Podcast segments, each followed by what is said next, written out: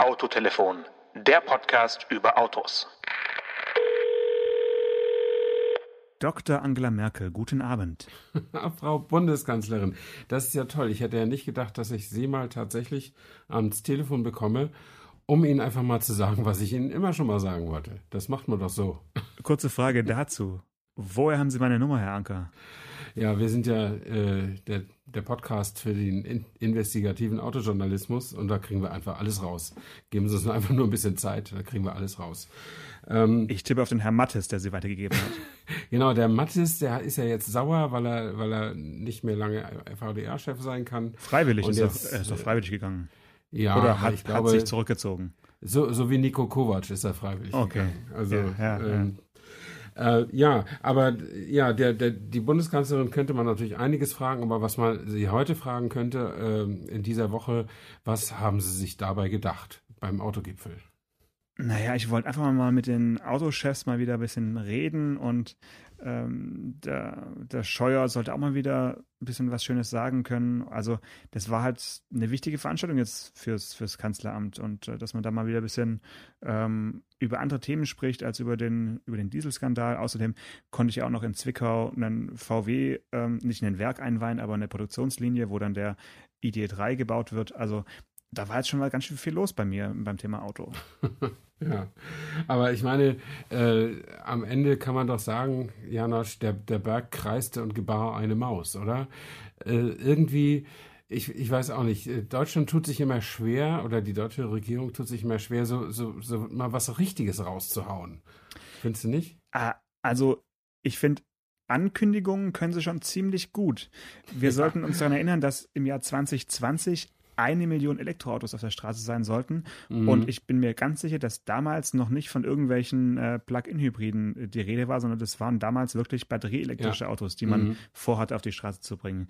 Äh, jetzt habe ich die genaue Zahl nicht, wie viel es sind, aber ich kann mir vorstellen, dass, es, dass wir noch meilenweit von, von dieser Million entfernt sind. Und wir haben jetzt November, also bis 2020 ist es ja auf gar keinen Fall mehr zu schaffen. Ähm, jetzt habe ich aber gesehen, dass sie jetzt den, die nächste große Zahl rausgehauen haben. Jetzt wollen sie bis 2030 bis zu 10 Millionen Elektroautos auf die Straße bringen. Das ist doch mal eine Ansage. Das ist mal eine Ansage. Ne? Finde ich auch toll, wenn man die Ziele immer weiter nach hinten verschiebt. Aber vor allen Dingen, ähm, also da schlagen auch zwei Seelen in meiner Brust. Ich finde, einerseits ist es ja gar nicht so richtig, dass der Staat sich um alles kümmern muss, was die Wirtschaft äh, tut.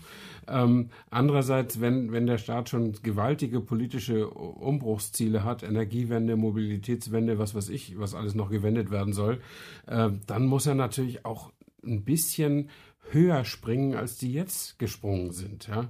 Also klar ist es nett, wenn ich auf einen Autokauf äh, 6000 Euro äh, Subvention kriege, ähm, aber das Auto bleibt trotzdem eben teurer. Also äh, der VW ID3, der wird ja jetzt immer überall steht, dass der 30.000 Euro kostet. Ja, aber das ist nur das, das Basismodell, das 330 Kilometer weit fährt. Das ist noch nicht das Elektroauto, was die Reichweitenangst wirklich im Griff hat. Äh, da muss man die beiden anderen Versionen, Varianten nehmen, die 420 oder 550 Kilometer weit kommen und die gehen dann schon mal sehr schnell mit dem Preis nach oben. Darüber hatten wir ja auch schon mal gesprochen. Das geht ja bis zu 47.000 Euro oder so. Und dann nützt mir, klar sind die 6.000 Euro, die ich dann kriege, immer noch nett.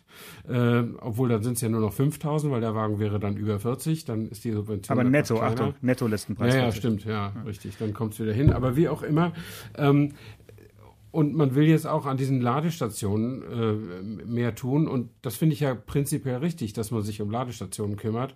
Aber wie ich letzte Woche schon sagte, man kümmert sich definitiv um die falschen. Ja, man hat so viele Ladesäulen, die eigentlich niemand richtig gebrauchen kann. Lass uns erst noch mal kurz bei, den, bei der Kaufprämie ähm, ja. bleiben, weil sonst ist ein bisschen viel auf einmal mit den Zahlen. Also es wurde entschieden bei diesem sogenannten Autogipfel, dass man also von äh, statt wie bisher 4.000 Euro jetzt 6.000 Euro für E-Fahrzeuge zahlen möchte, die einen Listenpreis von weniger als 40.000 Euro haben. Also sprich kleine Elektroautos, kann man erstmal ja. so sagen. Mhm. So, jetzt hast du aber auch schon mehrmals die Zahl 6000 gesagt. Jetzt muss man ja dazu sagen, davon soll die Hälfte der Autohersteller sozusagen Preisnachlass geben mhm. oder eben äh, der, der, der, Prämie übernehmen. Also das ist ja auch schon so eine Art Mogelpackung. Wenn man irgendwie überlegt, wie viel ähm, Subventionen es in Norwegen gibt oder, oder gab, Äh, und jetzt kommt man hier plötzlich mit 6.000 um die Ecke, aber das sind ja eigentlich nur 3.000 Euro äh, staatliche Prämie. Der Rest ist halt ein, ein Rabatt, den der Autohersteller wohlwissend geben kann und den kann er jetzt ja auch schon völlig gut einpreisen. Also dann kostet halt jedes Auto jetzt schon mal 3000 Euro äh, mehr auf, auf als Listenpreis. Mhm. Also es ist ja wirklich jetzt irgendwie so ein bisschen ja, hingemogelt, würde ich mal sagen. Also das finde ich schon ein bisschen abschreckend, weil 3000 Euro kannst du auch ein Auto mit Verbrennungsmotor runterhandeln und ähm, dann werden jetzt halt die Händler sagen, ja, nee, also bei einem Elektroauto ist es kein, kein Handlungsspielraum mehr. Da kriegen sie ja schon ihre 3000 Euro Prämie von uns so ungefähr. Mhm. Also das ist doch schon mal jetzt nicht so richtig äh, sexy, dass ich jetzt sage, cool, jetzt hole ich mir irgendwie ein Elektroauto. Ja, also ich meine, 6000 Euro wen weniger zahlen müssen als Liste ist ja schon mal nicht schlecht grundsätzlich, aber du hast natürlich völlig recht. Subventionierungen haben eine wesentliche Nebenwirkung. Sie erhöhen eigentlich die Basispreise, weil die Leute, die subventioniert werden, sagen, hey, wenn die Kunden aus welcher Ecke auch immer eine Subvention kriegen, dann gehe ich mit dem Basispreis höher, damit ich nicht so viel verliere und die Leute denken trotzdem, sie sparen. Genau. Ähm, und das ist, äh, das ist immer so eine Nebenwirkung. Also die, die Nettoentlastung wird auf keinen Fall 6000 Euro betragen. Da bin ich auch ziemlich sicher. Ja, und Wie sich das dann einpendelt, wird man sehen. Aber ja, genau. das ist alles schwierig. Wenn du jetzt äh, bestehende Preise hast, also sag mal, ein, ein Kleinwagen kostet irgendwie 15.000 Euro, das ist schon immer so gewesen, dann ist so eine Prämie natürlich verlockend, weil dann kostet halt plötzlich nur noch 9.000. Aber mm. die Elektroautos kosten ja alle astronomisch viel. Also über, über die Preise von, von Corsa und, äh, und ID3, ID3 haben wir schon gesprochen. Das sind ja einfach Summen, die sind einfach äh, doppelt so hoch wie, wie, wie, wie bisher im Prinzip für, ja, ja, für, für, für, ein Basismodell. Und ähm, deswegen finde ich, jetzt ist es nicht die, der Riesenerfolg, dass jetzt da beide irgendwie jeweils 3000 Euro äh, zu beisteuern, dass man, dass einem da die Entscheidung leichter fällt. Also äh, als, als kurzen Vergleich, ähm, die, der Kauf eines, eines Lastenfahrrades wird in, in deutschen Kommunen zurzeit, also in vielen so mit 1000 bis 1500 Euro bezuschusst. Ähm, und so ein Lastenfahrrad kostet halt so zwischen 4.000 und 5.000 Euro. Und dann mhm. ist so, so eine Förderprämie natürlich wirklich entscheidend für, für, Interessieren, für Interessenten. Ja, ja. Aber bei, so, bei diesen E-Auto-Preisen, naja, aber gut das ist das eine Thema. Da finde ich, ist der Durchbruch nicht so richtig äh, gelungen. Ich weiß nicht, ich hatte da auch jetzt keine großen Erwartungen, ehrlich gesagt. Also man kann ja auch jetzt nicht äh, sagen, Hauptsache viel subventionieren und dann wird es schon funktionieren. Ähm, das andere Thema sind die Ladepunkte und da hast du schon gesagt, also was für Ladesäulen sollen denn jetzt da aufgestellt werden? Also gibt es jetzt noch mehr so äh, die, diese, diese, diese Säulen am Straßenrand oder was für Ladepunkte sind da eigentlich mit gemeint? Tja, ähm, also das, äh, das ist eigentlich die richtige Richtung, weil der Staat, wenn der sich schon einmischt, soll eigentlich nicht Produkte subventionieren, sondern Rahmenbedingungen verbessern oder verschlechtern, je nachdem, was er eben für eine politischen Ziele hat. Und wenn er das politische Ziel hat, Elektromobilität zu fördern, dann sollte tatsächlich Anstrengungen und über, unternommen werden, um den Leuten auch das elektrische Fahren zu ermöglichen. Also ja. Ladesäulen aufstellen. Das ist prinzipiell keine schlechte Idee. Was nur jetzt ist, zurzeit haben wir, das habe ich heute Nachmittag mal nachgeguckt, ähm, ein rasantes Wachstum an Ladesäulen. Das, das ist um rund 50 Prozent gewachsen in den letzten zwölf Monaten. Jetzt sind es knapp 21.000 Ladesäulen, ähm, die, die in Deutschland rumstehen. Und da könnte man drauf kommen, hey, es gibt 14.000 Tankstellen, aber 21.000 Ladesäulen ist doch alles super.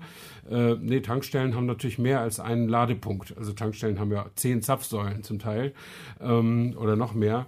Und mit Ladepunkten ist tatsächlich nur eine Ladesäule für ein Auto gemeint. Äh, außerdem stehen Elektroautos natürlich viel länger dran so dass man auch deswegen mehr Ladepunkte braucht als Zapfsäulen. Mhm. Und dann kommt noch hinzu, dass fast alle, äh, nämlich fast 90 Prozent aller jetzt installierten Ladesäulen nicht schnellladefähig sind. Also die haben einfach Leistung von unter 50 Kilowatt und da dauert es halt lange bis ein Auto äh, vollgeladen wird. Oberhalb ja. von 50 Kilowatt ist schon Schnellladesäule in Deutschland. Das ja? gilt als Schnellladesäule okay. offiziell, ist aber de facto eigentlich keine, wenn du jetzt mit diesen Riesenakkus langfähr, langkommst, die 500 Kilometer Reichweite bringen, wie jetzt beim Porsche Taycan oder bei dem gut ausgestatteten VW ID3 oder bei anderen Sachen. Mhm. Also jetzt nicht bis auf die letzten 10 Kilometer das hier auf die Goldwaage legen, sondern ich sag mal, es gibt Elektroautos bis 300, die erzeugen Reichweitenangst und es gibt Elektroautos über 400, da kann man drüber reden. Und die brauchen natürlich Schnellladesäulen, damit da viel Strom in kurzer Zeit wieder reinkommt. Ähm, und bei Tesla, die ein geschlossenes System an Superchargern haben, nur für ihre eigenen Kunden, da kann kein anderer ran, nicht weil er nicht darf, sondern weil es einfach auch nicht geht, ähm, da ist es die Ladeleistung jenseits von 100 Kilowatt, deutlich jenseits, soweit ich weiß. 200, und da ja, 250 haben die. Im, ja, im da, da, reden wir dann schon wirklich über, über schnelles Laden. Und äh, das, was jetzt dieses Konsortium Ionity aufstellt, mhm. wo äh, BMW, Volkswagen, Daimler, Ford und inzwischen auch Hyundai dran beteiligt sind, ja. Da reden wir dann auch über 350 Kilowatt Ladeleistung, wenn es voll ausgebaut ist. Zurzeit können die wohl mit 250 Kilowatt arbeiten, aber da gibt es in Deutschland gerade 50 Punkte äh, damit. Also das ja. ist noch nicht allzu groß ausgebaut. Ja, und äh, Porsche hat ja angekündigt, äh, dass der Taycan äh, 350 Kilowatt äh, Ladegeschwindigkeit eben bieten ja. soll, äh, sind dann aber dann davon wieder abgerückt und äh, haben jetzt irgendwie gesagt, naja, dann vielleicht ab 2021 äh, soll es dann vielleicht können. Also die, die jetzt die ersten Taycans sind erstmal abgespeckt und ähm, ja, da mhm. hat man dann doch wieder mehr versprochen, als man äh, halten kann. Ja. Das ist irgendwie auch schade. Wahrscheinlich wird es nicht so viele Leute, hm, werden es gar nicht so viele Leute merken, weil so viele Taycan-Kunden werden es nicht äh, gelesen haben, aber oder die, die haben trotzdem noch genug damit zu tun, erstmal eine 250 äh, Kilowatt Ladesäule zu finden. Deswegen ist es erstmal mhm. egal. Also das ist ja sowieso so, dass die angezeigten Spitzenwerte ja auch nur unter Spitzenbedingungen zustande ja. kommen. Also da müssen wirklich Ladesäule und Auto einen extrem guten Tag miteinander haben, um diese halbe Stunde äh, Schnellladezeit für 80 oder 90 Prozent der Akkukapazität zu nutzen. Äh, das hängt einfach ab vom ja, von der nicht einsehen, nicht sehr transparenten äh, elektronischen äh, Regelung im Auto und auch in der Ladesäule, wie die einfach miteinander kommunizieren, wie warm es draußen ist äh, oder vielleicht sogar wie kalt oder wie die Luftfeuchtigkeit ist und wie das Auto vorher gefahren ist. Ist es gerast oder ist es gemütlich gefahren? Keine Ahnung. All diese Dinge spielen da eine Rolle und du kannst als Kunde einfach nie sicher sein, ob du es wirklich in der halben Stunde schaffst, so wie, wie deine Betriebsanleitung dir das vielleicht vorschlägt. Wohingegen du natürlich als Benzinkunde oder als Dieselkunde sehr sicher sein kannst, wie, wie lange das dauert, bis du dein Auto wieder vollgetankt hast. Also die, äh, das ist alles noch nicht so perfekt. Dann, dann kommt hinzu, dass diese Schnellladesäulen etwa das Zehnfache kosten von, von den normalen. Also ein guter Grund für Supermarktparkplatzbetreiber oder kleine Kommunen, sich die kleinen, die, die schwachen Säulen hinzustellen, um schon mal ein Zeichen zu setzen. Aber das, das nützt eigentlich nicht viel. Ne? Äh, und dann, wenn du da zum Einkaufen fährst, dann zapfst du da eine halbe Stunde, dann kannst du wieder zehn Kilometer fahren. Oder, oder wie? Das, das bringt ja eigentlich nichts. Aber, ähm, und das wäre natürlich, wenn es ein richtiger Schnelllader wäre, dann bist du eine halbe Stunde einkaufen, dann kannst du schon wieder 300 Kilometer fahren. Das ist natürlich ein ganz, ganz anderer Spruch. Aber ich glaube ja auch, was eben unterirdisch noch verlegt werden muss an Stromleitungen.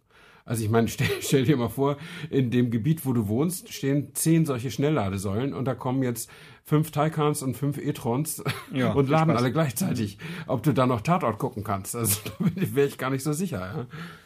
Hm. Also kurzes äh, Fazit zum, zum äh, Autogipfel. Da hätte jetzt irgendwie für, für Autotelefon äh, hätte da mehr bei rumkommen können, ne? kann man sagen. Ja, oder zumindest, also ich, ich erwarte ja nicht, weißt du, ich erwarte überhaupt keine unternehmerische Tätigkeit von, von, von der Bundesregierung, ganz im Gegenteil. Aber ich erwarte, dass die irgendwie realistische Ziele vorgeben und dann auch sagen, wir wollen das so unbedingt, deswegen setzen wir eine Kommission ein, die uns einen konkreten Plan macht, wann wir, wie schnell wir die Schnellladestationen und auch die dazugehörigen Stromnetze und Energieversorgung machen können. Und wir koppeln das gleich mit den Leuten, die zuständig sind für die Energiewende und gucken mal, ob man das mit Windstrom laden kann. Oder, oder wie auch immer. Also irgendeinen Plan, den man mal so in, in die Hand nehmen könnte. Das hätte ich mir schon gewünscht, aber momentan ist es, glaube ich, ein bisschen auch naiv, von der jetzigen Bundesregierung wirklich große Regierungswürfe, äh, große politische Entwürfe noch zu, zu verlangen. Ich glaube, das wird man vor 2021 nicht, gar nichts mehr sehen. Also ich finde halt auch die Frage, des, äh, der Herkunft des, des Stroms wurde über, gar, gar nicht thematisiert. Und äh, da mhm. ist ja Deutschland wirklich nicht, nicht gut, äh, was, was den CO2-Wert äh, angeht, der, der Stromerzeugung. Also da belegt man auch innerhalb Europas jetzt nicht gerade einen guten Platz. Ähm, das ist halt das ist was, was ich von Politikern auch erwarte, dass man sagt, wir bauen jetzt irgendwie, wir setzen voll auf, auf E-Autos, haben aber auch eine Idee, wo der Strom dafür herkommen soll, weil nur dann ist es auch nur ansatzweise sinnvoll. Also momentan ist es einfach noch nicht aus ökologischer Sicht gut, mit einem Elektroauto rumzufahren in Deutschland, wenn ich jetzt nicht äh, äh garantieren kann, dass da, dass da regenerativer Strom oder regenerativ mhm. erzeugter Strom reinfließt. Also da finde ich, sollte die Politik ansetzen und jetzt nicht unbedingt in der Anzahl äh, von, von Ladesäulen, die auf irgendwelchen Aldi- und Lidl-Parkplätzen gebaut werden. Also das ist ein mhm, bisschen, mhm. schon ein bisschen schwach irgendwie. Ja, also ich, ich kann, wenn wir jetzt mal wieder über Autos reden, ich kann das, äh, wir haben ja schon verschiedentlich darüber gesprochen, dass VW eben sich extrem stark in diese Elektrorichtung bewegt und dass da eigentlich, der Tanker ist ja so groß, der kann jetzt nicht ständig wieder umsteuern und eigentlich muss das jetzt auch alles klappen. Also die, die haben eigentlich ja nur diesen einen Schuss wirklich frei, würde ich sagen. Ja. Und wenn die Leute jetzt darauf vertrauen, das wird schon irgendwie klappen, dann hat natürlich VW schon mal die erste Hürde genommen. Das ist natürlich für, für Volkswagen total wichtig, dass die Regierung so viele Hindernisse wie möglich für dieses Geschäft aus dem Weg räumt. Das kann ich gut verstehen, dass der dies, dass der dies auch sagt, hey, wir müssen CO2 noch mehr besteuern und, und teurer machen, damit die Leute auch ein einen Anlass sehen, um umzusteigen. Ne? Also was jetzt in diesem, vor ein paar Wochen in diesem Klimapaket da rauskam, das wird ja den Liter Sprit um drei oder vier Cent verteuern. Das ist ja dann noch nicht so schlimm, deswegen wird sich ja keiner Elektroauto kaufen. Ähm, aber wenn dann tatsächlich, die, die machen da in Zwickau 350.000 ID3 jedes Jahr. Wenn die die tatsächlich mal den ersten Schwung komplett verkaufen, äh, und die sind ja dann nicht alle in Deutschland, aber wenn sie mal 100.000 davon in Deutschland verkaufen, ähm, dann wär's Und viel. dann fahren die Leute rum und, und merken, ey, wo kriege ich den Strom her, außer, außer abends zu Hause? Äh, und dann, dann werden sie ja unruhig. Und dann, dann, dann, dann werden ganz viele unruhig werden, wollen die den Wagen wieder loswerden, aber dann will den auch keiner haben. das, was sich dann auch rumspricht. Und dann hast du echt viel Geld vernichtet. Ne? Aber also vielleicht also das, ist das Szenario doch das Bessere. Also Henne- und Ei-Problem haben wir ja bei, bei vielen solchen Technologien, äh, die, die neu auf den Markt kommen, aber vielleicht ist es wirklich gar nicht so schlecht, der Gedanke, lass erst mal so 100.000 Elektroautos rumfahren, also neu, Neueinsteiger, sag ich mal, mhm. und die werden sich dann vielleicht schon irgendwie auch dann bemerkbar machen, wenn sie halt nirgends laden können. Also das ist ja, andersrum, andersrum geht es gar nicht voran. Ja. Also mhm. einfach nur zu sagen, komm, lass mal jetzt unendlich viele Ladesäul Ladesäulen bauen und dann werden die Autohersteller schon merken, dass sie dazu auch Autos bauen müssen. So rum hat es halt definitiv nicht funktioniert. Also Portugal ähm, als irgendwie Vorbildmarkt vor, vor einigen Jahren, die ja überall äh, entlang ihrer, ihrer Straßen da diese Ladesäulen aufgebaut haben, hat sich jetzt auch nicht nur deswegen zum super Elektromarkt für Autos entwickelt. Also wahrscheinlich mhm. braucht es wirklich einfach auch Autos, die rumfahren und äh, dass ja. es normal ist und dass man es auch sieht, oh, der Nachbar hat jetzt auch so ein Ding. Mhm, wie macht er das denn? Ah ja, der wirft auch noch das Kabel mit der, mit der Kabeltrommel aus dem Fenster. Hm, darf er das überhaupt? Also da, solche Stories braucht es halt und dann äh, ja, kann sich eine Technologie durchsetzen oder halt auch nicht. Also ich, ich gelte jetzt nicht als äh, Verfecht, Verfechter der Elektromobilität äh, auf Teufel komm raus. Also ich denke, ähm, das wie schon gerade eben erwähnt, es hat nur dann seine Berechtigung, wenn, wenn, der, grün, wenn, wenn, wenn der Strom tatsächlich grün ist. Mhm. Also zum Thema Kabeltrommel, als ich meinen allerersten Elektrotestwagen hatte, Citroën C0, mhm. ähm, da hat der, habe ich den mit Kabeltrommel geladen, ähm, weil ich den nicht durch den Garten bis zur Steckdose fahren wollte, habe ich die Kabeltrommel genommen. Ähm, und am nächsten Morgen war er genauso leer wie am Abend, weil natürlich nach einer halben Stunde die Sicherung rausgesprungen war. Ingenieur halt, Anker, sehr gut. genau, weil nicht ich abgeräumt. Doch, abgeschont. Das waren ja 30 Meter oder so, aber äh, die, die, die, die äh, der Querschnitt des Kabels war viel zu dünn hm. für, das, für den ganzen Strom, der da durch musste. Und äh, da stand auch dann in der Bedienungsanleitung, die ich natürlich nicht gelesen nicht hatte, dass man ja, keine ja. Verlängerungsschnüre nehmen darf. Also dieses Szenario, dass aus den äh, Wohnblöcken die, die Verlängerungskabel zur Straße runter äh, gespannt werden, das wird schon technisch alles nicht klappen. Ähm, aber ja, das ist natürlich dann auch irgendwann mal so ein Problem. Aber tatsächlich hast du vielleicht recht. Vielleicht müssen wir erstmal ein ID3 auch wirklich auf der Straße wahrnehmen und dann nehmen das immer mehr wahr und dann, dann gruppiert sich darum eine neue Bewegung. Hm. Mag ja sein. Hm. Schön. Ähm, meinst du denn, dass der ID1 äh, dann auch irgendwann kommt? Also, oder weil ich habe jetzt Einladung bekommen für November. Ähm, da in einer Woche wird da vorgestellt, also zum Fahren, äh, der Seat Mi Electric, der VW Mhm. E-Up und der Genau. Citigo E. Also alle drei Ja. äh, technisch äh, identischen Elektroautos, die es ja künftig nicht mehr als Verbrennungsmotorversion geben Mhm. wird oder nicht mehr gar nicht mehr gibt, ähm, kann man jetzt also fahren. Und das ist ja so ein bisschen, ja, wie soll ich sagen, ähm, schon fast ein, ein Youngtimer, wenn, wenn dann der ID3 um die Ecke kommt und du kommst Ja. dann mit, mit so einem, mit so einem E-Up. Aber trotzdem Mhm. wird es ja so eine Art E-Up-Nachfolger geben müssen, weil der ID3 kann ja jetzt nicht das kleinste Elektroauto äh, sein, was VW baut und es wurde ja auch schon angekündigt. Ähm, ich denke, das ist dann wirklich eine Fahrzeuggröße, wenn die eine Reichweite erreicht, die einem äh, jegliche Angst nimmt, die dann auch spannend wird. Wobei ich auch jetzt nichts gegen Verbrennungsmotoren habe in, in Kleinstautos, aber die sterben ja definitiv aus.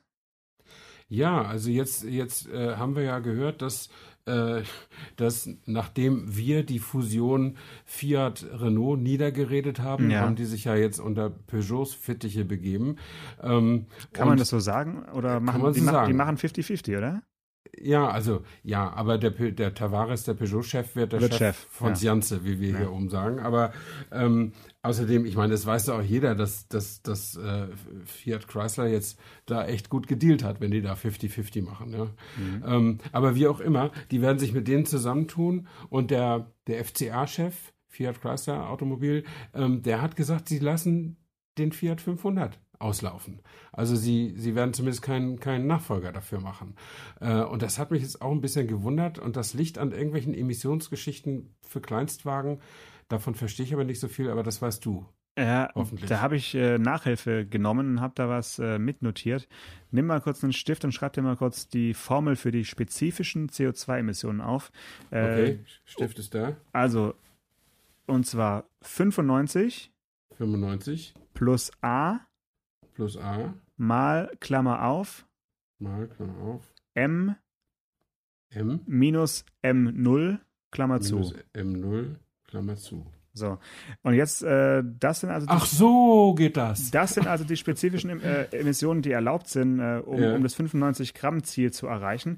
Genau. M ist die Masse in fahrbereiten Zustand. Also Ja. da kannst du jetzt einsetzen das äh, Leergewicht Mhm. äh, des Autos, das du jetzt da anschauen möchtest. Und M0 ist eigentlich der spannendste Wert. Das ist nämlich, kannst du mitschreiben, 1379,88. Mhm. Und das ist Okay. einfach ein Kilowert. Also 1, knapp 1,4 Tonnen ist also M0. Mhm. So. Und A ist der Faktor momentan 0,0333. Den, wie der Faktor zustande gekommen ist, weiß, glaube ich, niemand, der, Ja. diese, der dieses äh, Dokument geschrieben hat. Aber das ist jetzt äh, spannend, weil, wenn du dir jetzt mal überlegst, was wiegt so ein äh, Kleinwagen im Durchschnitt, habe ich mir mal die ja, lass mal Zahlen 1000 Kilo sagen. Ist, die Zahlen angeschaut. Ja, also Ja. Kleinst Oder 900. Kle- Kleinstwagen, sagen wir mal 1000 Kilo, äh, Mhm. Kleinwagen vielleicht 1190, sage ich mal, also oder 1200, immer noch weit unter diesem M0-Wert. Und Mhm. erst oberhalb des M0-Werts, also oberhalb von 1379,88 Kilogramm, Mhm. beginnt also die Kompaktklasse, die Minivans, die Ja. Mittelklasse, die SUVs, alles hoch bis zu Geländewagen und äh, die Oberklasse liegt ja bei, äh, liegt durchschnittlich bei zwei Tonnen ungefähr. Ja. So, das heißt, du siehst schon, wenn du jetzt den Wert ausrechnen möchtest, der, der erlaubt ist, äh, und du baust ein Auto, das leichter ist als der M0-Wert, also ein leichtes Auto, Ja. dann kannst du mit dieser spezifischen CO2-Formel, die in Europa äh, genutzt wird, um den erlaubten CO2, äh, CO2 ähm, die Emissionen zu berechnen, kannst du da nicht auf den grünen Zweig kommen, sondern musst eigentlich immer, äh, ja, wirst also benachteiligt, kann man sagen, weil die Naja, du musst ein Auto bauen, was weniger als 95 Gramm CO2 ausstößt. Dann, ne, wenn, wenn der M0-Wert äh, so deutlich höher ist als das Leergewicht des Autos, kommt ja, ist das ja keine Addition mehr, sondern eine Subtraktion. Dann kommt, wird von den 95, die ganz vorne in der Formel stehen, was abgezogen. Ähm, und dann musst du natürlich die Autos sehr, sehr sparsam konstruieren. Und ich glaube, Herbert Dies hat mal im Fernsehen gesagt, das sparsamste Auto, was sie haben, ist ein VW Up mit dem Basis-Benzinmotor. Ähm, und der stößt ziemlich genau 95 Gramm pro, pro, pro Kilometer aus. Ja gut, der Erdgas ab äh, hätte oder hat weniger ausgestoßen, der hat irgendwas äh, Und den, den machen sie ja nicht mehr, ne? ja gut, den also den machen sie nicht mehr und den äh, den Otto machen sie auch nicht mehr, aber der war unter 95, das ist klar. Aber alles andere, also wird quasi jetzt wirst du, äh, wie soll ich sagen, wirst du belohnt, wenn du halt kein kleines Auto baust. Und äh, du, du kannst nach dieser Formel nicht mehr darunter kommen, weil der durchschnittliche äh, CO2-Ausstoß von äh, Minis äh, war 2018 106 ähm, Gramm. Mhm. Ja? Genau. Und ja, mit der Formel kommst du also mit einem schweren Auto auf einen relativ annehmbaren Wert, weil hier geht es halt auch um, dann um die Berechnung der Strafzahlungen ähm, für, für dieses 95 Gramm Ziel. Und das ist wirklich der Grund. Es ist irgendwie sehr mathematisch und auch ein bisschen sehr bürokratisch argumentiert, aber wenn man sich das mal durchdenkt, kann man wirklich sagen, da ist ganz klar bei der Lobbyarbeit äh, der Schuss in eine Richtung losgegangen und zwar in die, schwere Autos werden halt mit diesem, mit diesem Faktor äh, bevorzugt und leichte Autos, die man vielleicht in Stuttgart, Ingolstadt und München überhaupt gar nicht baut, werden extrem benachteiligt. Mhm. Ja, das ist wahrscheinlich wieder der deutschen Industrie anzulasten. Ne? Die haben zumindest sich sehr für diese äh, äh, dafür engagiert, dass die, dass das Gewicht berücksichtigt werden muss.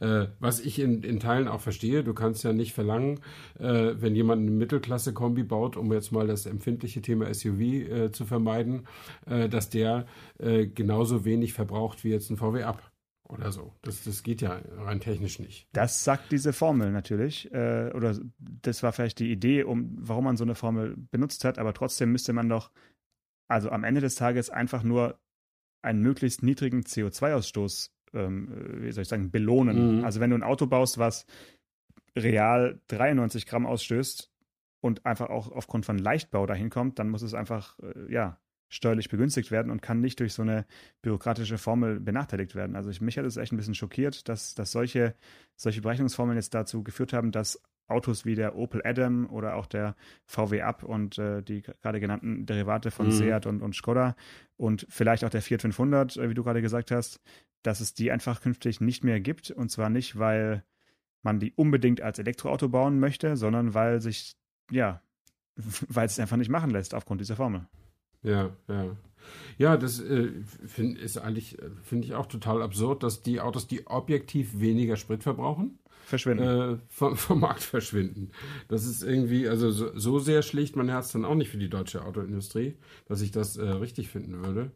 Ähm, aber das, das löst sich jetzt irgendwie auch nicht, auch nicht mehr auf. Man müsste das tatsächlich mal, äh, mal wirklich äh, durchrechnen, spaßeshalber für ein paar, für ein paar äh, Modelle. Aber das ist jetzt äh, in, in, einem, in einer Radioshow eher, eher schwierig. Ähm, können wir vielleicht mal als Hausaufgabe machen und nächste Woche noch ein paar Zahlen äh, vortragen. Äh, ansonsten, ja, aber du bist ja jetzt auch weg vom Kleinstwagenfahren, du, oder hast du dir noch einen gesichert? Ah, es ist ein ganz, ganz Wunderpunkt äh, in meiner Autobiografie. also, ich habe tatsächlich vor drei Wochen meinen Erdgas-Mi äh, veräußert. Und mhm. ähm, ja, habe jetzt momentan kein Auto mit alternativen Antrieb mehr. Also es sei denn, du lässt die Apel mit Zweitaktmotor als alternativen Antrieb gelten. Ansonsten bin ich momentan wirklich ganz, ganz konventionell unterwegs und ähm, einfach auch mangels Alternativen. Ja, also das, es gab das Auto, was ich wollte, gab es halt nicht mit Erdgasmotor. Mhm. Und die Autos, die es in, in diesem Bereich gäbe, äh, haben alle keinen äh, Kofferraum, der von seiner Größe her mich, mich befriedigt. Deswegen ist es jetzt halt ein Auto geworden, was einen äh, sparsamen Benzinmotor hat und dafür einen großen Kofferraum. Und bei der, ja, bei der Fahrleistung, die ich mit dem Auto mache oder erwarte, ist es auch jetzt nicht weiter tragisch, aber ein bisschen traurig bin ich schon, weil ich sehr, sehr gerne Erdgasauto fahre. Und ich hoffe, dass sich das in Zukunft dann wieder ein bisschen ändert. Also, dass ich dann vielleicht in zwei, drei Jahren äh, ein, ein passendes Modell dann auch finde, wo sowohl Erdgasmotor als auch großer Kofferraum irgendwie verwirklicht werden. Und ich möchte halt kein Riesenschiff. Also jetzt könnte man sagen, ja, es gibt doch den Octavia oder sowas, aber so Riesenautos äh, kommen mir nicht vors Haus. Ja, also Fabia ist es geworden, ne? Äh, Fabia Kombi, genau. Mhm, genau. Ähm, ich kann das mit dem Erdgas gut verstehen. Also wenn ich dich vielleicht ab und zu die letzten Wochen immer mal ein bisschen aufgezogen habe damit. Äh, ich finde Erdgasmotoren eigentlich auch ganz gut. Ich finde nur, ähm, dass sich diese wunderbare Technik nicht durchgesetzt hat, macht mich auch pessimistisch für viele andere alternative Techniken. Ich finde ja, dass es viel unkomplizierter ist, mit dem Erdgasauto umzugehen, als zum Beispiel mit dem Elektroauto. Ja. Also jetzt, was das Nachfüllen von Betriebsstoffen ja. äh, an, anlangt zum Beispiel. Und dass du eben diese, dass du, also die Tatsache, dass Erdgasautos sich kaum verkaufen, äh, zeigt doch auch an, dass den Leuten CO2 auch völlig egal ist. Zumindest den Autofahrern scheint es egal ja, zu sein. Ja. Aber echt wen, deutlich weniger CO2-Ausstoß. Schon allein durch das Verbrennen von Erdgas, glaube ich, ein Viertel weniger. Äh, und da müssen, da müssen viele Ingenieure lange dran konstruieren, dass sie ein Benzin- oder Dieselauto um 25 Prozent weniger CO2-Ausstoß, dass sie das da, das da reinbauen können. Mhm.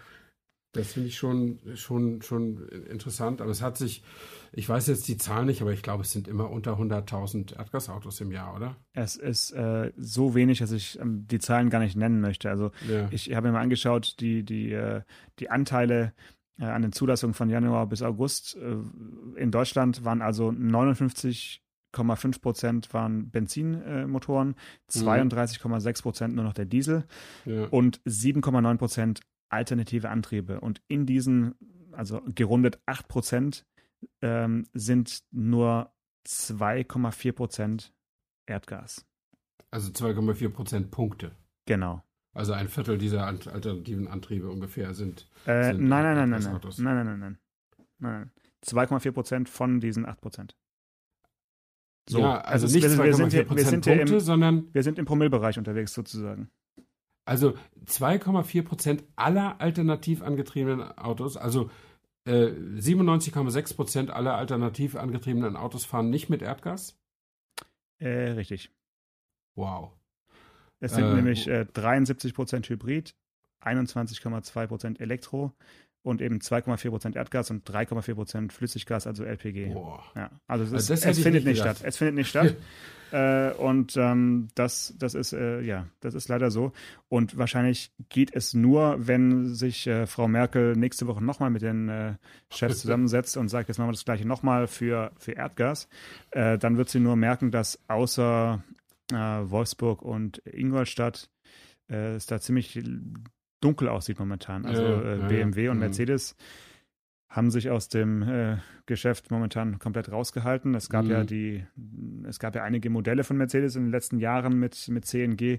Ähm, da ist man momentan von weggekommen, weil man einfach äh, jetzt gerade voll auf EQC und Co. setzt. Also da kann ja nochmal ein Umdenken stattfinden, weil die, mhm. die Techniken, die Pläne liegen in den Schubladen und ähm, immerhin der Citaro, der, der Stadtbus, wird ja auch noch weiterhin als, als äh, Erdgasbus äh, verkauft. Ja, naja, okay.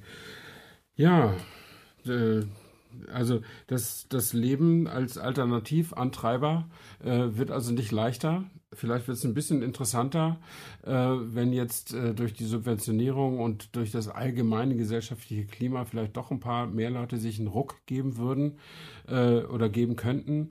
Äh, trotzdem bleibt ja festzuhalten, dass sie trotz allem immer noch so ein bisschen oder sogar ein ordentliches Stück mehr Kosten haben ähm, und äh, dass sie ihre Art, mit dem Auto umzugehen, auch umstellen müssen.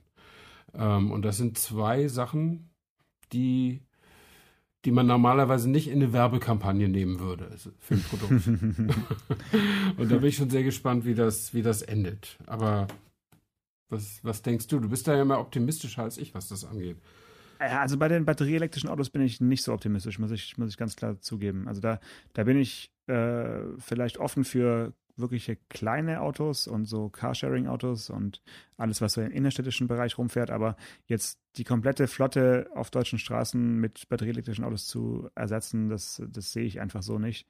Also da, nee. Und ich meine, die Realität ist ja auch noch eine ganz andere. Also momentan hatte ich einen, äh, einen, einen, Testwagen von Opel, einen Astra Sports Tourer mit einem schönen Dieselmotor und zwar mhm. äh, lustigerweise ein 1,5 Liter Dreizylinder Diesel, wow, der ja. nicht etwa von äh, PSA stammt, sondern wo man in Rüsselsheim ganz stolz ist und sagt, das ist unsere eigene Entwicklung. Also könnte man sagen, Gedankenstrich vielleicht so eine Art Abschiedsaggregat, kann man auch vielleicht sagen, weil ich glaube nicht, dass man da noch äh, in den nächsten Generationen eigene Dieselmotoren einbauen darf, weil da ist äh, PSA einfach auch zu streng.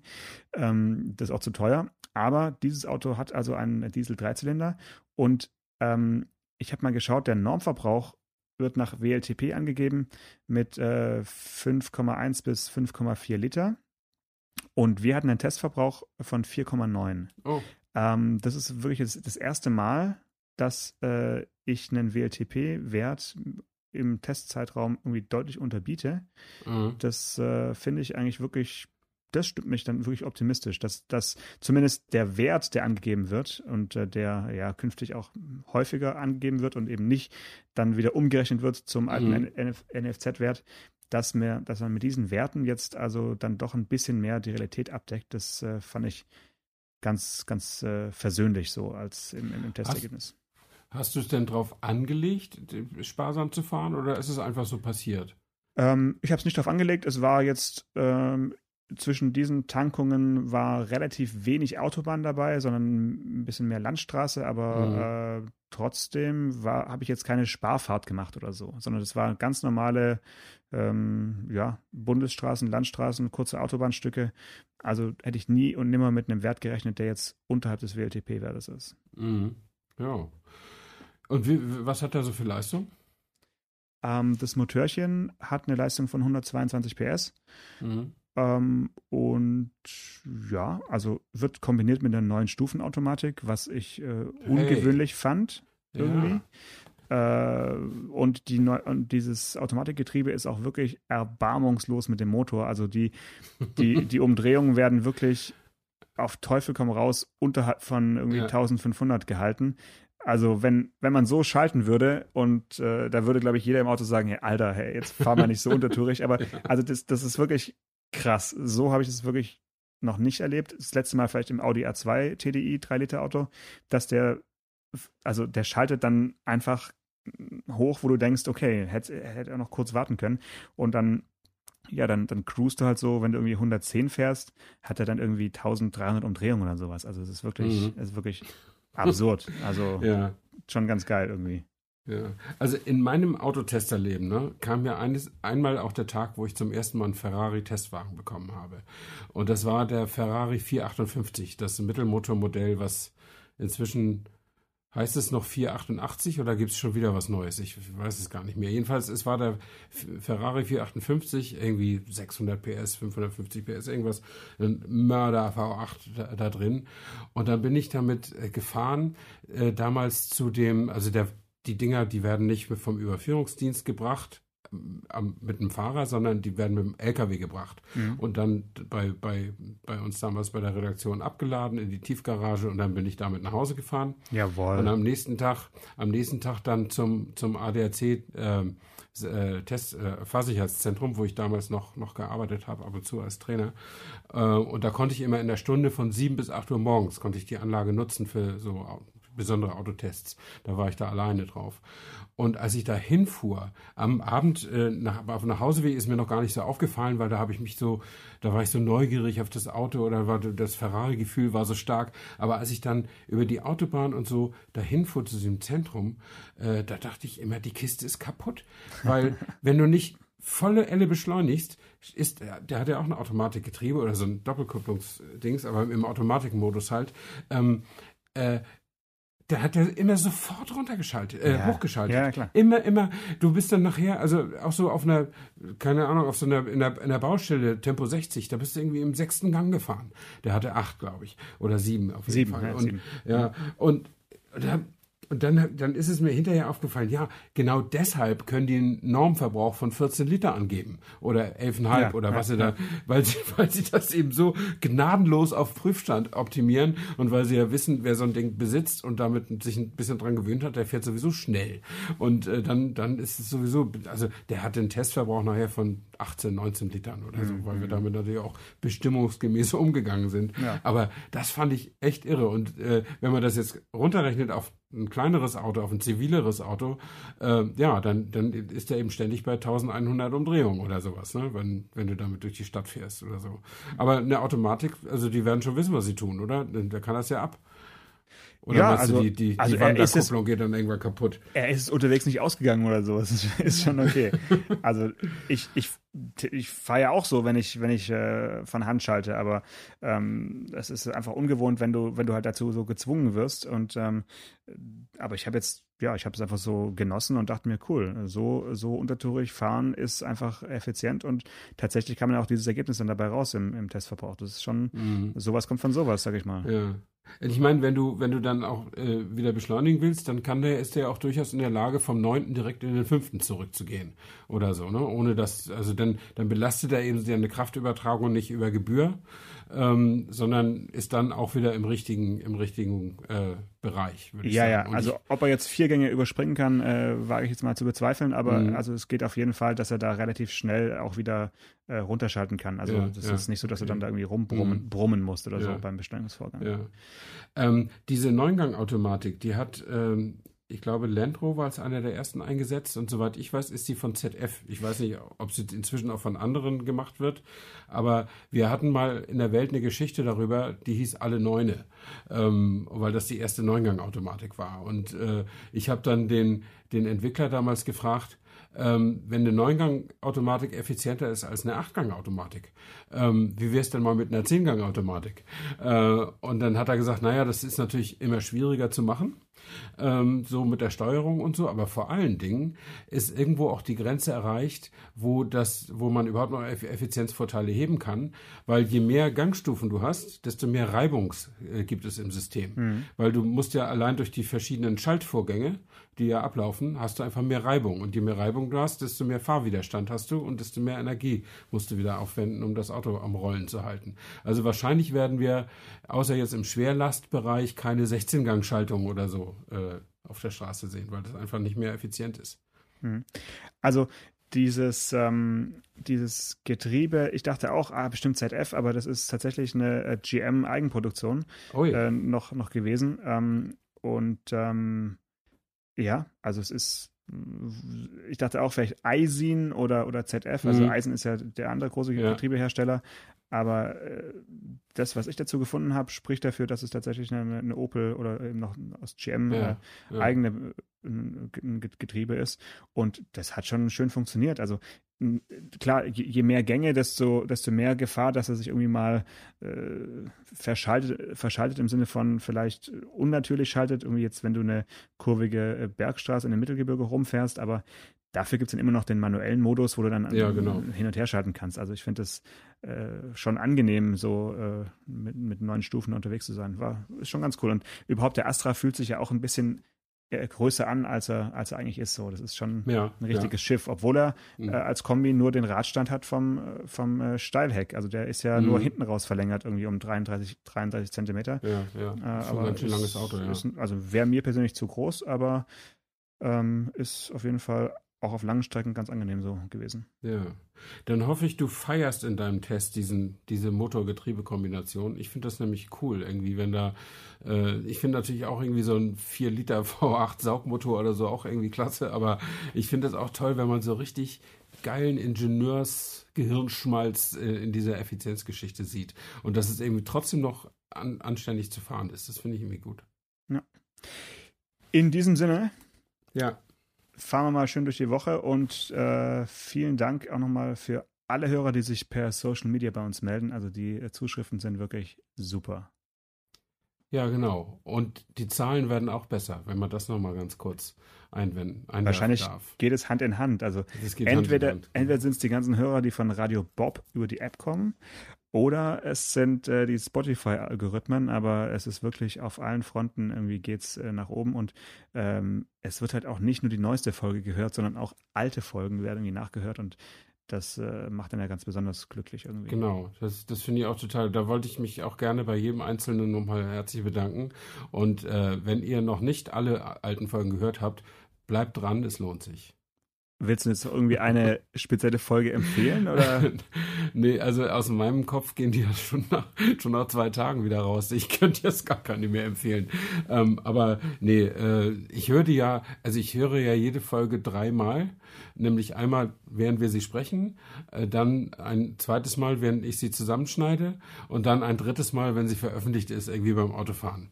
Und dann ist mein Bedarf auch gedeckt. Also ich höre ich hör jetzt dann nicht nochmal Folge 41 oder, oder so.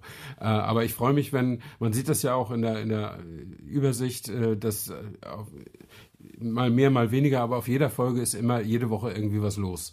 Und das freut mich schon sehr, ja. Ja, sehr gut in diesem Sinne. Alles klar, bis nächste Woche. Bis dann. Ciao, ciao. Ciao. Autotelefon, der Podcast über Autos. mit Stefan Anker und Paul Janosch Ersing.